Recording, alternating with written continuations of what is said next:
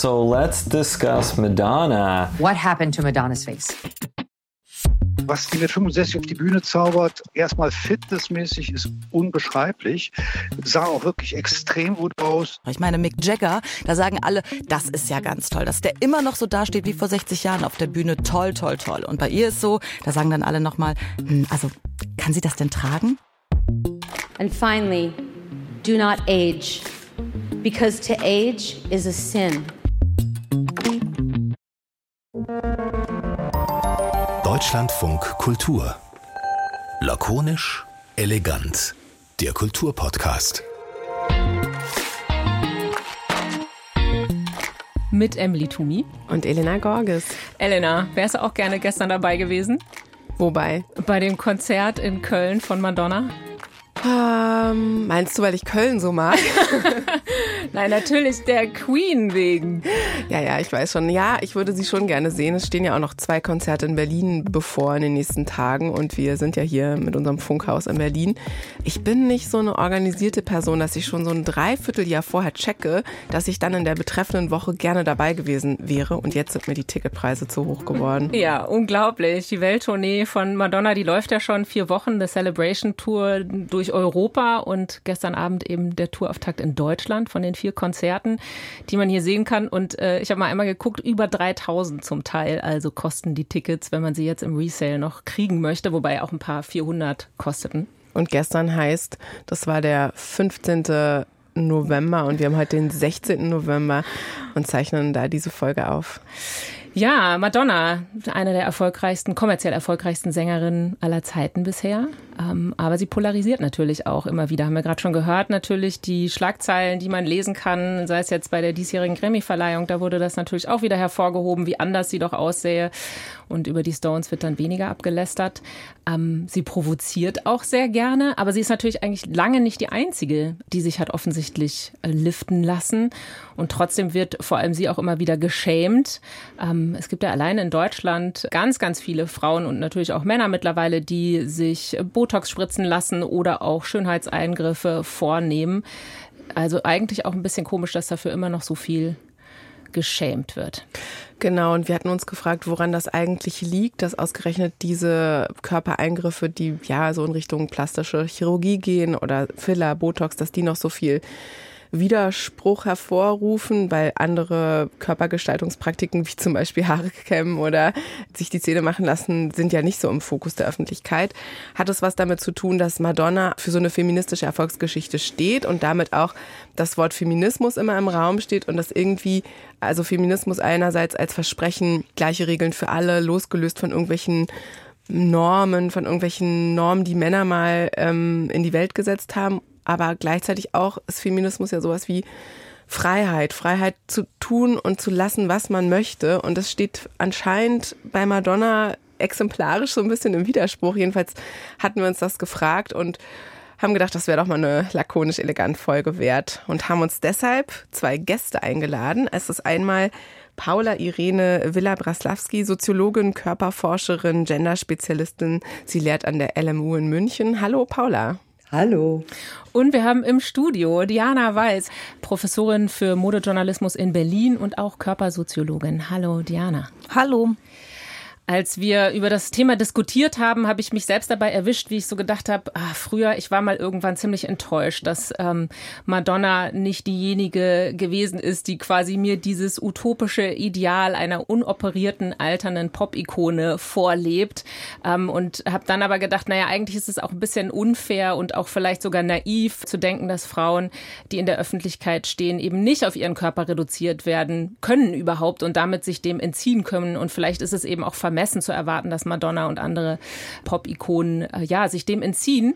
Und warum eigentlich gerade Madonna so arg kritisiert wird. Das ist allerdings durchaus eine Frage, die ich, ich weiß nicht, wer von euch beiden, vielleicht Diana, ähm, würdest du sagen, dass das schon besonders ist, dass Madonna auch so kritisiert wird oder siehst du das gar nicht so, dass sie so herausgehoben wird? Doch, ich würde schon sagen, sie wird besonders kritisiert. Es hat natürlich auch was mit der Qualität sozusagen der Eingriffe zu tun, weil es bei ihr sehr offensichtlich ist. Ich möchte jetzt mal das Wort extrem vermeiden aber sie ist da auch sehr selbstbewusst, sie steht auch dazu und es gibt halt sehr große Häme. Ich würde es nicht mal als Kritik bezeichnen, sondern es ist irgendwie so eine Art Schadenfreude, die da über sie ausgekippt wird. Ich hatte nicht dieses Gefühl der Enttäuschung, Nee, ich muss anders anfangen. Ich glaube doch, ich hatte mal ein, ein Gefühl der Enttäuschung. Es gab diese Phase bei Madonna, ähm, diese Frozen-Phase und dann auch American Life. Da war sie ja so ein bisschen natürlicher gestylt, so ein bisschen Country Girl mit Beach Waves. So, ne? Und dann dachte ich so, ah, vielleicht geht sie jetzt in die Richtung dieses in Würde zu altern, ne? in Anführungszeichen, weil das fällt immer, dieses in Würde altern. Und dann ist sie ja, dann kam ja ihre Hard Candy Phase und dann ging sie ja in eine ganz andere Richtung. Und da habe ich, glaube ich, schon kapiert, Madonna möchte nicht irgendwie die Rolle, die man älteren Frauen zuschreibt, ausfüllen. Sie möchte Pin-up-Girl bleiben, auch noch mit 65. Und ich frage mich, ob es eben mit zunehmendem Alter dann quasi stärker provoziert, weil sie so stark aus dieser Rolle ausbricht, die man alternden Frauen zugedacht hat. Was denkst du, Paula? Ist es vielleicht mit ein Grund, warum diese Häme über ihr ausgekippt wird? Bestimmt. Also das würde ich auf jeden Fall auch äh, unterschreiben, wie du das formuliert hast. Ähm, das ist ja seit es Madonna gibt, immer sozusagen ihr Pfund, aber auch ein bisschen ihr Fluch gleichermaßen. Und das ist irgendwie auch, glaube ich, großer Teil ihres Erfolgs dass sie nämlich genau die Molds bricht, dass sie sich nicht in die Schablonen, in die vorgefertigten sozusagen Räume und ähm, ja Schubladen, wie wir sagen, fügt, die es dann so gibt für bestimmte Formen von Weiblichkeit, sondern und das sehr ja mit so Posen der Selbstermächtigung und wild durchbricht, anders macht, immer für eine Überraschung gut ist. Ne? Madonna, diejenige, die sich permanent neu erfindet dabei auch und so. Und das ist ja genau das, was sie so erfolgreich erfolgreich macht, aber was auch immer mit sich bringt, und zwar seit Madonna da ist quasi, dass sie geschämt wird. Wirklich seit, seit sie überhaupt angefangen hat, ist das Schämen ihres Körpers, ihres Aussehens, ihrer Kleidung, ihrer Shows, ihrer Art, gehört das mit dazu. Und äh, ich glaube, darin wirklich ist sie sehr erfolgreich. Ich will nur aber auch ergänzen, mhm dass diese Häme, das hat die Kollegin gerade ganz treffend gesagt mit der Häme, das ist, glaube ich, genau der Begriff. Häme gehört zu Weiblichkeit nach wie vor, ich finde, konstitutiv dazu. Also Weiblichkeit ist nach wie vor sehr stark, Männlichkeit zunehmend auch, davon geprägt, immer etwas zu zu sein. Zu dick, zu dünn, zu klein, zu muskulös, zu wenig muskulös, zu schlaff, zu straff, zu dies, zu das.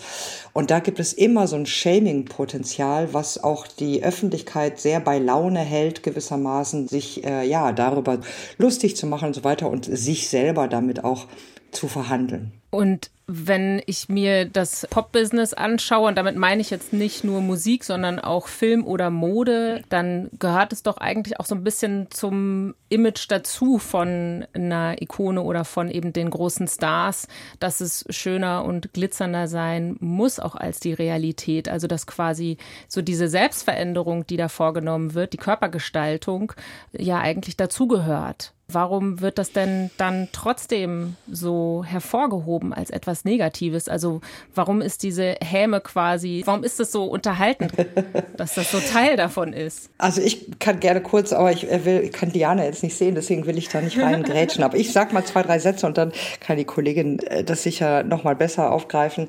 Also, weil zu ganz vielen und nicht nur zur Popkultur, zu ganz vielen Bildern, die es in der Öffentlichkeit, in den Medien gibt, von anderen Häme dazugehört Häme gehört auch auf dem Schulhof dazu. Häme gehört auch gegenüber der eigenen Schwester dazu. Häme gehört auch gegenüber der im Sportverein und so weiter. Also Häme ne? und dieses auch Shaming und dieses Bewerten und Beurteilen des Aussehens, der Körper, der Kleidung, der Ästhetik von anderen gehört insbesondere ähm, in Bezug auf Weiblichkeit sehr stark zum Alltag, nicht nur in der Populärkultur. Also ich glaube, das ist etwas, was sozusagen Madonna mit allen Frauen dieser Welt gewissermaßen teilt. Das wiederum ist ja auch ein Teil ihres Erfolgs, weil sie eben so sehr das mit anderen teilt. Und äh, ja, in der Popkultur gehört dieses sich selber erfinden, irgendwie krass sein und so weiter immer dazu. Und das gibt es in ganz unterschiedlichen Varianten. Das gibt es auch in dem Versuch, genau das nicht zu tun. Also es gibt ja Künstlerinnen, die überaus erfolgreich sind in einer sehr unspektakulären Art und Weise. Joni Mitchell, Patti Smith. Ich finde, Taylor Swift spielt sehr viel im Moment auch genau mit diesem Normcore. Entschuldigung, also nicht mit diesem sich neu erfinden permanent. Aber das vielleicht nur sozusagen ähm, als Ergänzung. Also mein Punkt wäre, dass Häme, das ist das, was Pop auch mit allen, so vor allem Formen von Weiblichkeit im Alltag auch teilt. Diana, du hattest gerade auch schon angesetzt. Ja, ich würde auch Sorry. sagen, na, it comes with the territory. Also es ist das Territorium, auf das man sich sowieso begibt als Frau, wenn man in der Öffentlichkeit steht, dass das Aussehen beurteilt wird, dass der Körper beurteilt wird und dass einem natürlich auch ein Arsenal an Schönheitstechniken zur Verfügung steht. Und es ist ein extrem schmaler Grad. Dieses, äh, wann hat sie zu viel gemacht oder wann es wurde eben auch nicht genügend gemacht. So, es ist ja sehr, sehr schwierig, da sozusagen genau den richtigen Grad zu treffen. Und bei Madonna finde ich sehr interessant, weil ihr Körper Körper und in gewissem Sinne ja auch ihr ganzer Erfolg ja sehr stark auf Leistung und auf sowas wie Wille basierte. Man hat ja, sie war ja noch nie die, die irgendwie jetzt ein unglaubliches Stimmvolumen hatte oder der man jetzt sehr viel Talent zugeschrieben hat. Es wurde immer gesagt, sie ist so ambitioniert, ne? Blonde Ambition. Das war ja auch das, womit sie immer selber gespielt hat. Sie möchte halt diesen Platz haben und sie kämpft darum. Und dieser Körper, den sie ja auch popularisiert hat, diesen Hard Body, diesen sehr, sehr muskulösen muskulösen Körper einer Frau, die wahnsinnig viel Sport treibt, trainiert, unglaublich diszipliniert ist. Das war so ihre Zwischenphase. Und das wurde zwar auch kritisiert, weil es ja dann wieder äh, nicht feminin genug war und nicht weich genug war. Ich glaube, äh, ihr Ex-Mann hatte auch sehr unfreundliche Sachen über sie gesagt zum Thema Häme nach der Scheidung. Aber das Problem ist halt, Alter ist sozusagen der Endgegner jeder Frau. Mhm. Ne, man kann mit Disziplin halt viel machen, was den Körper betrifft. Aber jetzt kommt dieses Alter dazu. Und ihr hattet auch den Soundbite am Anfang, wo gesagt wurde, man darf nicht altern, das ist eine Sünde. Also die große Frage ist, was macht dann so eine stark leistungsorientierte Frau Madonna mit diesem Problem Alter, das auf sie zukommt? Und da bietet natürlich die moderne kosmetische Industrie, hat da viele Angebote parat, die sie auch gerne nutzt.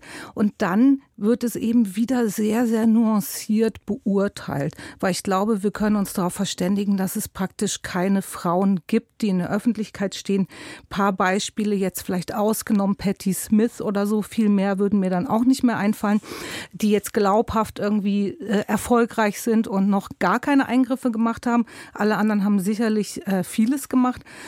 Und dann wird aber erwartet, dass man eine gewisse Zurückhaltung walten lässt, dass man das macht, aber es darf dann gleichzeitig nicht zu offensichtlich sein. Und diese Grenzen hat Madonna überschritten noch mehr. Sie schert sich gar nicht mal darum. Also wir müssen, glaube ich, davon ausgehen, dass sie genauso aussieht, wie sie gerne auch aussehen möchte.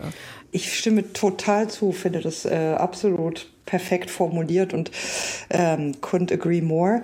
Ich würde nur sagen, Altern ist nicht nur der Endgegner von Frauen in dieser Hinsicht, das vielleicht besonders, aber ist der Endgegner aller Formen von Optimierung, ähm, ja, die genau wie Diana gerade beschrieben hat, total zutreffend, ja, die, die ja das Leitmotiv unserer Körperlichkeit in der Gegenwart sind, ja, diese Fitness-Idee, diese Selbstdisziplin, diese Selbstbeherrschung, diese selbstgestalteten Körper, die man total unter Kontrolle hat. Und da ist Altern für alle Endgegner. Für Frauen nochmal in einer besonderen Art und Weise. Ähm, aber ich würde nur sagen, das gilt wirklich für alle. Und das ist deswegen wirklich auch interessant, darüber nachzudenken, wie gnädig manche da mit den Stones zum Beispiel umgehen oder mit, ähm, weiß ich nicht, Elton John oder so. Ähm, aber es ist auch für die ein Problem gewissermaßen. Und ich finde das auch wieder so interessant, dass auf der einen Seite ja Schönheitseingriffe, Schönheits-OPs also die sind natürlich Teil dieser Selbstoptimierung, ähm, der wir wahrscheinlich alle ausgesetzt sind aber gleichzeitig sind sie doch auch eine Befreiung davon. Denn wenn ich die ganze Zeit versuche, alles nur mit Fitness zu erreichen und mit ganz viel Sport machen und ganz viel Diäten, dann könnte ja auch eine Botox-Spritze ähm, eine Befreiung sein. Also angenommen, ich habe irgendwie ganz viel geraucht und dann ist meine Lösung, dass ich nicht so faltig dann bin, irgendwie äh, die Botox-Spritze oder dass ich mich liften lasse oder ich habe keinen Bock immer zu Diäten und dann mache ich alle paar Jahre, äh, lasse ich mir das Fett absaugen. So als Shortcut quasi. Genau, es ist ja, es ist ja irgendwie beides. Es ist eine Befreiung davon und es ist gleichzeitig doch auch die Selbstoptimierung. Und ich frage mich halt, was heißt denn in diesem Zusammenhang in dieser Gesellschaft, wo Selbstoptimierung immer gepredigt wird, überhaupt in Würde altern? Heißt es dann, dass man irgendwie so, ich würde es mal umgangssprachlich okay aussieht, also halt nicht störend? Oder heißt es dann, dass man besonders schön oder besonders jung aussieht? Ist das dann in Würde altern? Oder also wenn, wenn jetzt, sagen wir mal, Madonnas Gesicht nicht in Würde altern wäre, weil so viel Häme über sie ausgekippt wird, was wäre es denn eigentlich dann? Ich möchte jetzt gerne mal, ich würde gerne mal paraphrasieren an der Stelle. Also ich würde sagen, nicht die gebotoxte Frau ist würdelos, sondern die Gesellschaft, in der sie lebt. Hm. Wie so schön. okay, das ist auf jeden Fall ein ja. Punkt, den, ja, voll, den können wir, glaube ich, also alle unterschreiben.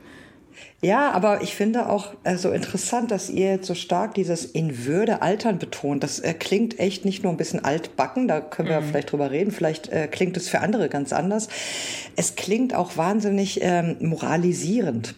Ne, dieses in Würde altern, das impliziert so eine ganz bestimmte Form, die sich geziemt, ja. Ähm, das so meinte ich übrigens aber auch Alter. nicht als, als mein, meine, äh, ich, ich meine schon, Meinung, sondern ich, weil das nee, mir immer wieder jetzt auch in der Recherche begegnet, ja, dass dieses, das, Formulierung. Das ist immer die ja. Formulierung auch in den, in den ja, bunten ja, Medien ich. irgendwie so, ne? Was man dann immer sofort glaube ich. Und das, nee, genau, das also Anwesende immer ausgenommen und so. Aber äh, also ich, ich finde das gerade darum wirklich eine interessante Formulierung, weil die genau das aufgreift, was Jana gerade sagte. Also wer definiert, was wie eigentlich würdevoll ist und mit welcher Idee von Würde und warum wäre überhaupt Würde da überhaupt das zentrale Kriterium? Warum nicht Glück, selbstbestimmt, äh, gesund, entspannt, zufrieden? Zufrieden oder was auch immer, wie man altern kann. Und das finde ich total interessant, diese Würde. Und weil Würde so eine Kategorie ist, die, glaube ich, anderes nämlich überschattet historisch, zum Beispiel sexuell aktiv, mhm. also attraktiv, überschattet erfolgreich, überschattet Status. Würde ist so eine Kategorie, die so asexuell, so tugendhaft auch äh, belegt ist. Und das finde ich genau ist ja der Punkt, dass wir das mit verhandeln, genau wie Diana gerade sagte, als Gesellschaft an solchen Personen wie Madonna oder vielen anderen, was heißt hier und heute altern? Und das ist wirklich eine ganz virulente gesellschaftliche Frage. Ja, was heißt heute altern? Was heißt altern ohne alt zu werden, was ja das Ideal sozusagen ist? Und wie, wie verträgt sich das mit ähm, Ideen von Fitness, von Optimierung, von Schönheit, von Produktivität, von Selbstbestimmung und so weiter? Also da hängt eine Menge dran. Von daher finde ich diese Würde so ein interessante, interessanter Begriff an der Stelle. Ein Argument in dieser Diskussion, was auch immer wieder auftaucht, ist, dass die, wenn man jetzt Schönheitseingriffe vornimmt, dass man sich unterwirft dieser Norm und äh, die Freiheit, von der du gesprochen hast, äh, Elena, dass es eigentlich darum ginge, also die Freiheit eben Falten und Zellulite auch zu haben und dass es in diesem Kampf eigentlich darum gehen sollte, die Verletzlichkeit des Körpers im Alterungsprozess zu verteidigen.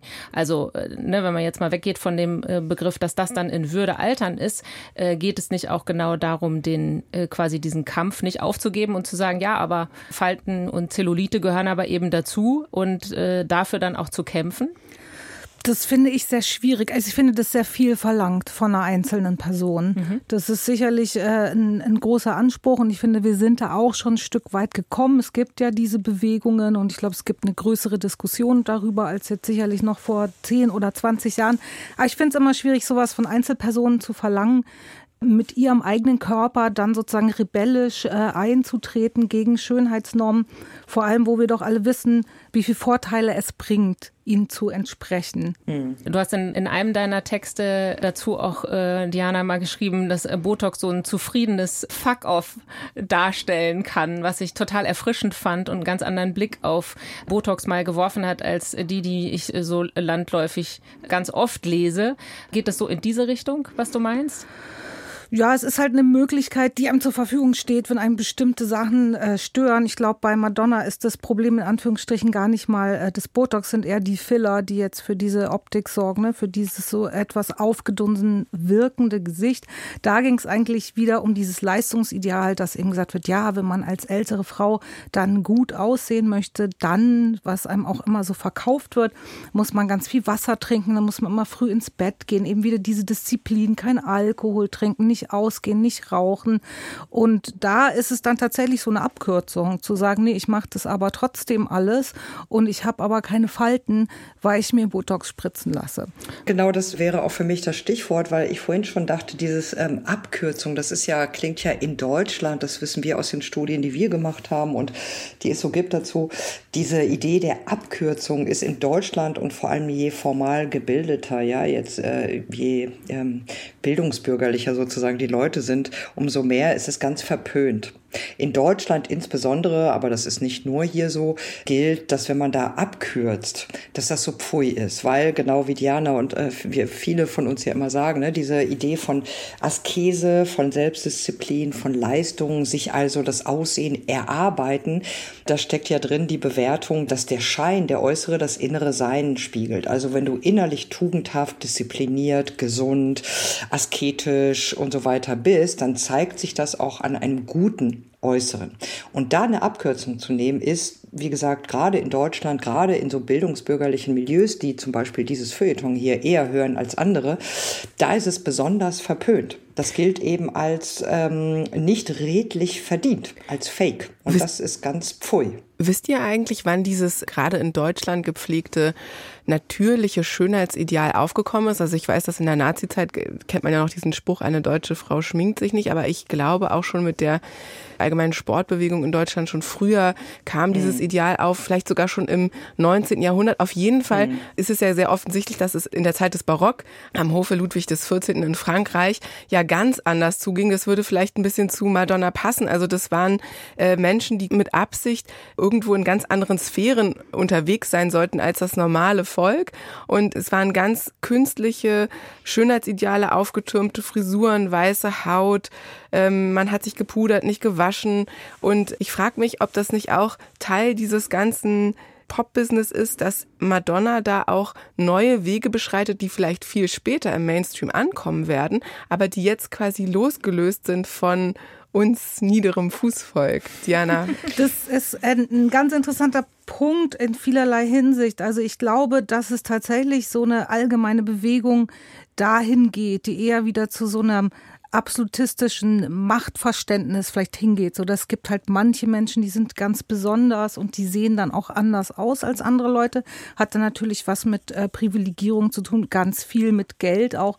Hat man Zugang zu diesen ganzen Techniken, kann man die auch bezahlen, hat man auch die Zeit dafür, wenn wir uns jetzt Leute wie die Kardashians oder so anschauen, die jetzt so eine ganze Dynastie irgendwie an gestalteten Körpern hervorbringen, was jetzt gar nicht mehr zu imitieren ist für irgendwie normale Leute, die auch noch noch mal was anderes machen müssen und ihr Celebrity-Status ja auch also ganz offensichtlich dadurch begründet ist. Man sieht halt direkt, dass das Stars sind. Dafür muss man sie ja nur angucken. Ich glaube aber, dass dieses Natürlichkeitsideal und vor allem nochmal dieses besonders in Deutschland so stark vertreten Natürlichkeitsideal genau eben aus dieser Zwischenzeit kommt, so aus der, aus der deutschen Aufklärung und eben aus diesem Versuch, so ein bürgerliches Ideal eben in Abgrenzung zu dieser unnatürlichen Hofmode zu entwerfen.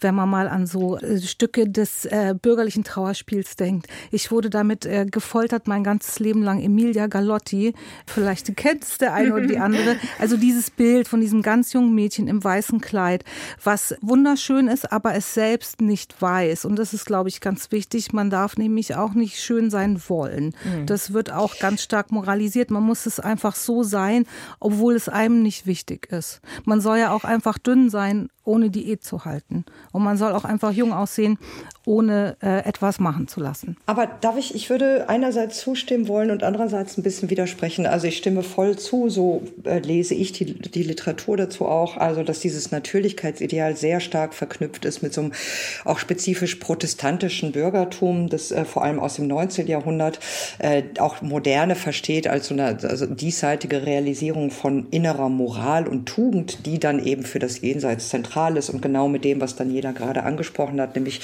nicht eitel, nicht dies, das sein wollen. Das war politisch in Deutschland außerordentlich relevant, genau in dieser zum Beispiel ähm, Feindschaft zu Frankreich und den Franzosen, die alle so dekadent und äh, verweichlicht, ne, und dieses sich zurechtmachen gilt als so eine falsche Form von Weiblichkeit, historisch und so weiter. Aber zum einen hat es andere Bewegungen da auch immer schon gegeben, nicht zuletzt die 1920er Jahren in den Großstädten, die auch sehr gezeichnet sind von eben der Lust an anderen Kleidungen, an Exzess, äh, an ähm, sich gestalten, sich zurechtmachen, gerade die queere, lesbisch, schwule und so weiter Kultur der Großstädte und so weiter. Also das gab es eben auch. Das ist nicht nur das eine. Und ich will aber vor allem in Bezug auf die Gegenwart ein bisschen einen anderen Punkt einbringen. Es sind nicht nur die Kardashians und nicht nur unheimlich reiche, elitäre, völlig abgehobene wie monarchische Figuren, die in der Gegenwart sich selber extrem in Anführungszeichen extrem im Vergleich zu vor einigen Jahrzehnten gestalten. Ich glaube, dass das viel populärer ist und zwar, wenn man sich vor allem Bildmedien anschaut, wie TikTok, wie Insta, wie Snapchat und so weiter, wie stark präsent sowas ist wie to make one's own face oder to take the face off, also Schminkvideos, die ein riesiges Genre sind mit unheimlich viel Subgenres da drin und bei denen es absolut ausschließlich darum geht, überhaupt jegliche Idee von Natürlichkeit hinter sich zu lassen, sondern die Kern Kompetenz, das Können der Gegenwart ist, sich von sich selber das bestmögliche Bild machen zu können. Und das betrifft auch und vor allem so Sculptural Make-up, ja, das Contouring, das Highlighting, das Glitzern und so weiter. Und das auch alles wieder abzunehmen. Ja, da wird nicht so getan, als sehe man eben gut aus, weil man Yoga macht und Gurken drauflegt und viel schläft, sondern das ist ganz klar, es geht darum, ganz ausdrücklich, bestmöglich, sich selber zu gestalten, sich zu machen. Mhm. Ähm, und das ist absolut zugänglich, das ist total popularisiert, das hat nicht viel mit Geld und Ressourcen zu tun. Und darüber hinaus glaube ich auch, dass viele Sachen wie Botox, Filler und so weiter sehr viel günstiger sind als die meisten Autos, die sich äh, deutsche Mittelschichtsfrauen im Übrigen auch leisten können. Ja, was ja auch so ein bisschen wie so eine demokratische Errungenschaft quasi ist, dass ja, es mittlerweile voll. zugänglicher ja, ist genau. und äh, man das deswegen auch viel verbreiteter sieht. Also vor allem die aufgeschriebenen aufgespritzten Lippen, die hat wahrscheinlich jeder schon mal gesehen, auch eben auf der Straße und nicht mehr nur in den Medien oder äh, an Orten, wo jetzt irgendwie Promis rumrennen. Und bei diesen Pop Queens, äh, ob es jetzt die Kardashians sind oder auch Cardi B und Nicki Minaj, äh, das, was du jetzt gerade auch äh, betont hast, Paula, äh, dass dieses, ähm, dass es gar nicht mehr so darum geht, das Schönheitsideal als äh, so tun, als ob äh, dahinzustellen als etwas Natürliches, sondern ja, dass das quasi wie so eine Erweiterung eigentlich des Schönheitsideals ist, dass man jetzt eben auch ja sich verändern darf, so wie man mag und da dann ganz neue Bilder entstehen, die ja schon, wo Madonna vielleicht noch einer Generation angehört, die das zwar gepusht hat so, aber vielleicht noch eine ältere Generation eben ist und deswegen mhm. vielleicht auch so Kritik abbekommen hat. Mich würde tatsächlich interessieren, wir wissen es noch nicht, aber in ein paar Jahren werden wir es wissen, wie die Kardashians altern werden. Denn das ist ja dann eben eine Familie, bei denen man gar nicht mehr da, davon ausgeht, dass alles natürlich sein muss. Und welchen Weg werden sie dann beschreiten, wenn der Endgegner, oder was hattet ihr vorhin ja, gesagt? Der Endgegner, Diana, sehr schöne äh, Formulierung. Das, das, Altern einsetzt. Und ähm, eigentlich lehrt uns doch, aber das kannst du, Diana, wahrscheinlich äh, besser sagen als ich, die Modegeschichte, dass nach einer Welle in die eine Richtung, äh, so ein Abflauen in die andere Richtung folgt, oder? Also es könnte ja auch sein, dass auf den Trend, den wir jetzt gerade erleben, wieder eine Phase folgt, wo man gar nicht mehr so inflationär Beauty-Eingriffe benutzt. Ich glaube, an dem Punkt sind wir ja schon. Erstmal so dieser Kamm der Welle ist ja schon gebrochen und das ist äh, genau der Punkt, wo dann an jeder äh, Supermarktkasse eben eine junge Frau mit aufgespritzten Lippen sitzt, gibt es dann wieder äh, neue Trends. Also jetzt der große Trend dieses Jahres war ja Quiet Luxury, was ja dann eben genau wieder in die Gegenrichtung geht, was jetzt nicht heißt, dass diese Frauen keine Eingriffe machen lassen. Sie machen halt dezente Eingriffe. Also ich glaube, es geht dann gar nicht mehr so sehr darum, ob man etwas macht, sondern wie nuanciert das dann ist. So, ne? so wird ja auch eigentlich traditionell sowas wie Klasse verhandelt in der Mode. So ist es halt sehr auffällig, ist es grell oder ist es halt irgendwie so ein bisschen dezenter oder dann äh, geht man vielleicht auch davon aus, ne, wenn hier so eine etwas günstigere Klinik, die äh, spritzt halt so massenmäßig die Lippen auf, aber wenn man dann seinen persönlichen Arzt hat, dann kann man doch noch mal ein anderes Ergebnis erzielen. Also ich glaube, die Branche wächst ja weiter und die wird ja auch nicht nicht irgendwie die Frauen insbesondere aus dem Klammergriff entlassen. Man sagt zwar immer, es betrifft auch Männer, ja, es betrifft auch Männer, aber wenn wir jetzt ähm, von so kosmetischen Eingriffen sprechen, sind es halt doch noch so 85 bis 90 Prozent Frauen. Mhm. Also man kann schon sagen, das betrifft Frauen überwiegend, die jetzt sehr viel Geld dafür ausgeben. Und es stimmt natürlich, sind nicht nur die in der Upper Class, sondern es machen äh, Frauen aus allen Klassen die das für sich nutzen. Und ich glaube nicht, dass das einfach aufhören wird. Es wird sich halt nur verändern. So, es wird sich halt wiederum ausdifferenzieren, dass es jetzt ja schon weggeht von diesem sehr, sehr grellen, dass dann, ne, man muss sich dann wieder die alten Implantate rausnehmen lassen, wieder neue reinmachen. Und das ähm, Schöne ist ja auch bei diesen ganzen Unterspritzungstechniken, dass es ja sowieso immer nur für ein paar Monate hält und dann sozusagen kann man ja einen neuen Eingriff machen lassen oder zum neuen Arzt gehen und dann wieder eine neue Version von sich selbst gestalten lassen. Und dieses, dass äh, zu ungefähr, ja, ich habe auch gestern mal nachgeguckt, die Zahlen, äh, etwa 88 Prozent der Frauen äh, die Schönheitseingriffe machen lassen und nur so 10 bis 12 Prozent der Männer. Also von diesen Gesamtzahlen, ne? also es ist in Deutschland eine knappe halbe Million und davon sind eben 88 Prozent Frauen. Ist das nicht dann doch wieder ein Widerspruch zum Feminismus, der ja versprochen hat, gleiche Rechte für alle? Ach, das ist so eine alte Frage, finde ich. Ich äh, glaube, das ist irgendwie nach so vielen ähm, Jahrzehnten echt inzwischen Diskussion genau zu diesen Fragen. Klar meine ich, dass sich das so leicht nicht eindeutig beantworten lässt. Es ist sowohl als auch. Also es ist eine große Freiheit, prinzipiell über den eigenen Körper zu verfügen. Das ist, glaube ich, eine ganz klare Grundidee, Forderung und auch immer wieder weiter realisierte Sache im Feminismus, eben über den eigenen Körper zu bestimmen. Und das schließt für einige ein, sich den Bauch weg, äh, den Bauch, nicht, nicht den ganzen Bauch, aber ne, dieses mein Bauch gehört mir, äh, mhm. kann eben auch heißen, sich das Fett daran abnehmen zu lassen oder so. Und andere finden das genau falsch. Und das hat beides seine Berechtigung. Für beide Ideen oder für beide Haltungen gibt es gute Gründe, aber sie sind jeweils nicht die ganze Wahrheit. Ich glaube, man muss sehen, dass wir alle, so feministisch wir uns selber sehen wollen oder es sind oder so, nie aus der Nummer rauskommen. Zum Glück ja auch, dass wir alle uns an gesellschaftlichen Normen einerseits orientieren, weil ohne solche Normen kein Zusammenleben, muss ich mal leider ein bisschen soziologisch altklug sagen, ist halt ohne geht es nicht. Und aber andererseits zugleich diese Normen nie so klar sind, immer umkämpft sind. Da gibt es immer Dynamik. Davon leben ja demokratische, moderne Gesellschaften, dass diese Normen auch immer wieder herausgefordert und verändert werden.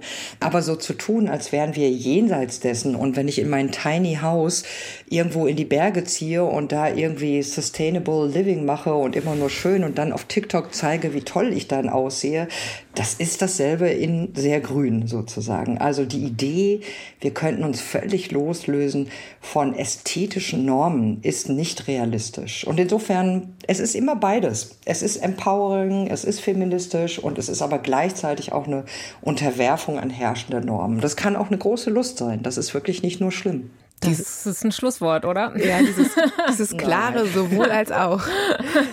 Diana, möchtest du dem noch was hinzufügen? Nee, ich finde, Paula hat das ganz toll gesagt. Ich würde da absolut zustimmen. Also so, ne, man muss beides irgendwie aushalten können. Beides hat seine Berechtigung. Vielen, vielen Dank, dass ihr da wart, Paula Braslawski und Diana Weiß. Vielen Dank für die Einladung. Sehr gerne. So, Emily, hast ja. du jetzt Lust, dir die nächste Botox-Spritze setzen zu lassen? Oder lässt du es noch mal ein bisschen sacken? Ich lasse es auf jeden Fall eher sacken und äh, guck mal, ob ich vielleicht noch das Geld zusammenkratze für das nächste Madonna-Konzert, was ja noch ansteht. Ja, wahrscheinlich ist das eine ganz gute Entweder-Oder-Entscheidung, oder? Die Ticketpreise sind ungefähr oder, so in dem oder Rahmen. Oder Botox-Spritze. Ja, aber ja. was ich ganz schön finde, ich will das jetzt auch überhaupt nicht ins Lächerliche ziehen, sondern ich glaube tatsächlich, dass die Diskussion um all diese Fragen, die wir jetzt hier geführt haben, auch dazu führen kann, dass diese ethischen Mauern, die teilweise auch vom Boulevardjournalismus so aufgebaut werden, dass die fallen können und man eben ganz frei und souverän entscheiden kann, was möchte ich mit meinem Körper machen. Und das, äh, das ist für mich das Empowernde an diesen ganzen Diskussionen. Und wir freuen uns sehr, wenn ihr euch entscheidet, uns mal zu schreiben. Lakonisch elegant äh, deutschlandfunkkultur.de ist die E-Mail-Adresse. Ja, Sternchen, Herzchen nehmen wir auch gerne entgegen. Mach's gut, Emily. Danke dir, Elena. Tschüss. Tschüss. Deutschlandfunk Kultur. Unsere Podcasts in der DLF Audiothek und überall dort, wo es Podcasts gibt.